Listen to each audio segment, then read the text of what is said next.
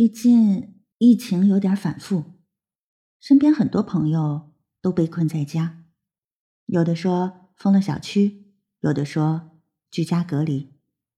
我今天打开地图看了一下，自己的身边也是布满了红色的圈圈。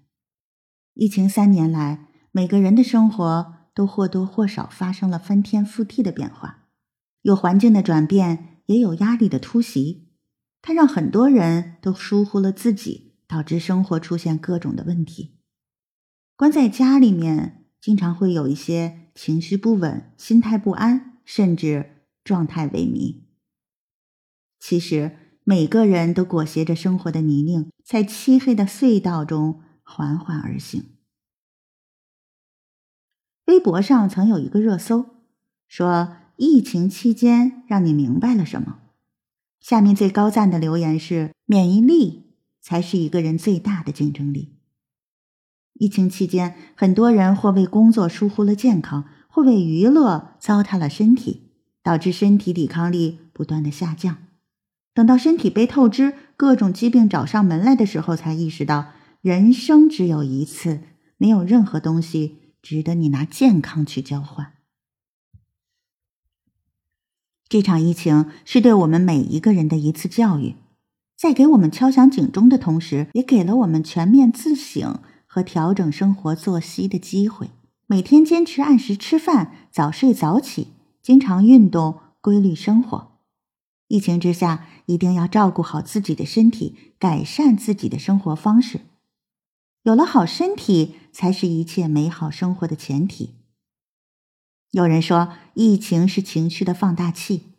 随着疫情的发展和变化，每个人都经历着情绪的大起大落，心弦一直紧绷着，时间长了，整个人也会变得焦虑不安。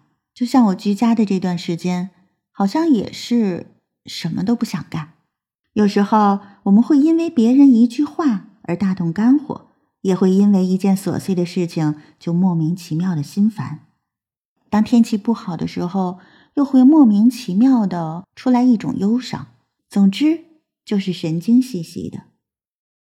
而在浮躁的当下，如果控制不好自己的情绪，就会让本就被打乱的生活变得更加的糟糕。如果任由自己被负面情绪裹挟，人生就会滑向无底的深渊。季羡林老先生曾经说过这样一段话，他说：“一个人。”倘若能管理好自己的情绪，消化人世悲喜，纵然会经历坎坷，也必能得到一定的圆满。生活不易，谁都有不如意的时候。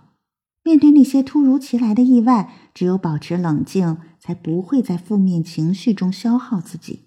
疫情之下，请学会控制自己的情绪，管理好自己的负能量，少些情绪化，才能理性的对待生活中的风风雨雨。作家张立俊提到过这样一个疫情心态，指的是在疫情当下，很多人对生活失去了信心，陷入悲观中，让自己的日子变得更加的暗淡无光。可就像狄更斯说的：“生活不会像你想象的那么好，但也不会像你想象的那么糟。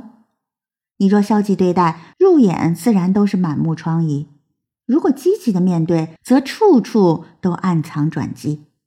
记得在舟山的普陀，有一位名叫戴帅的导游。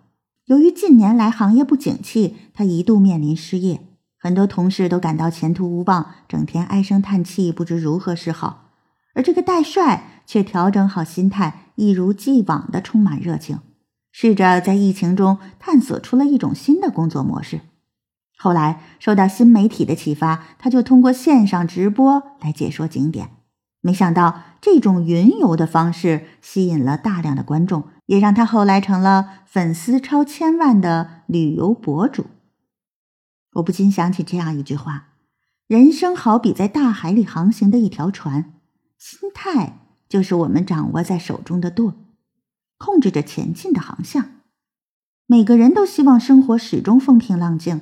但总有些波澜起伏，让我们不得不去面对。